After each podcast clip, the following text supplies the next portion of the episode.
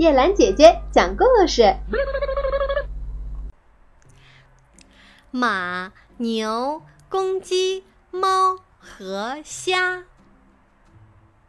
从前有一个主人，把一匹马和一头牛一起套在一架犁上，牛懒洋洋地拉着犁，而马却快步走着。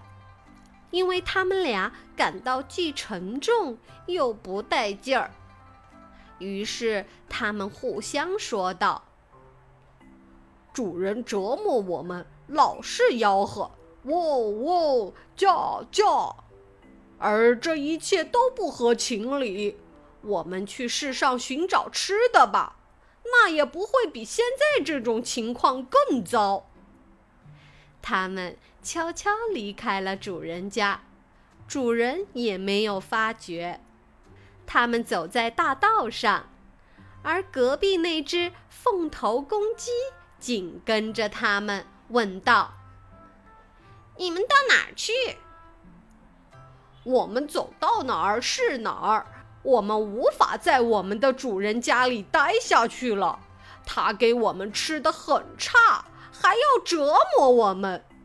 两只要去周游世界的动物回答道：“哦，嗯，我跟你们一起去。”公鸡说：“你有什么必要跟我们去呢？”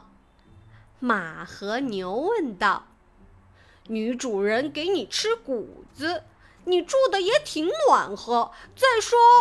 你跟我们去的话，体力能行吗？我有什么必要跟你们去？公鸡反问道：“你们自己评判一下。每天早晨，我必须给大家打鸣。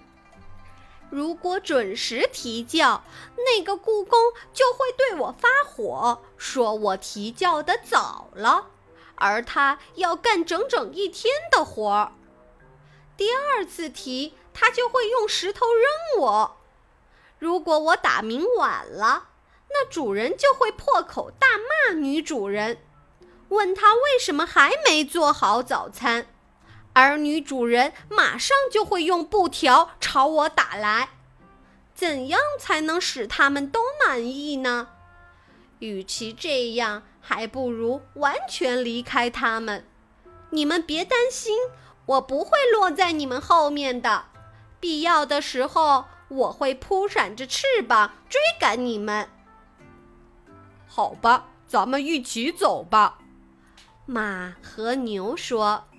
于是他们继续赶路。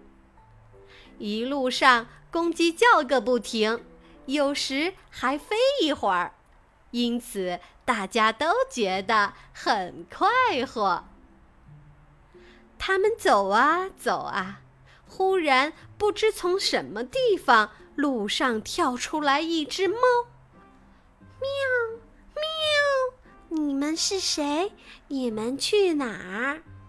去世上周游的动物们把事情的经过一五一十的讲给了猫听。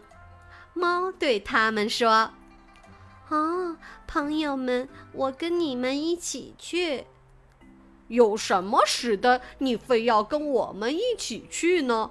你的情况有什么不好吗？你在女主人的柜子里捉捉老鼠，喝牛奶，然后躺着哼哼你的皱纹，这就是你的全部的活儿。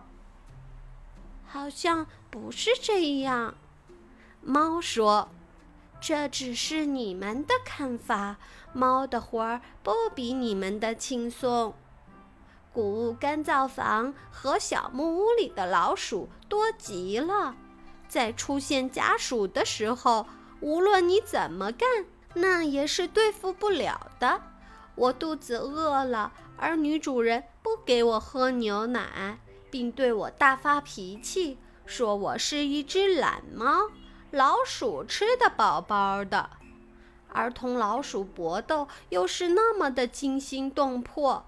为填饱肚子，不让他们去当傻瓜吧，最好让我跳到你的马背上，吆喝一声“驾驾”，于是就去周游世界了。自由万岁！没有理由，甚至连穷苦的猫也是忍受不了的。大家都笑了起来。这时，猫跳到马背上，他们又继续赶路了。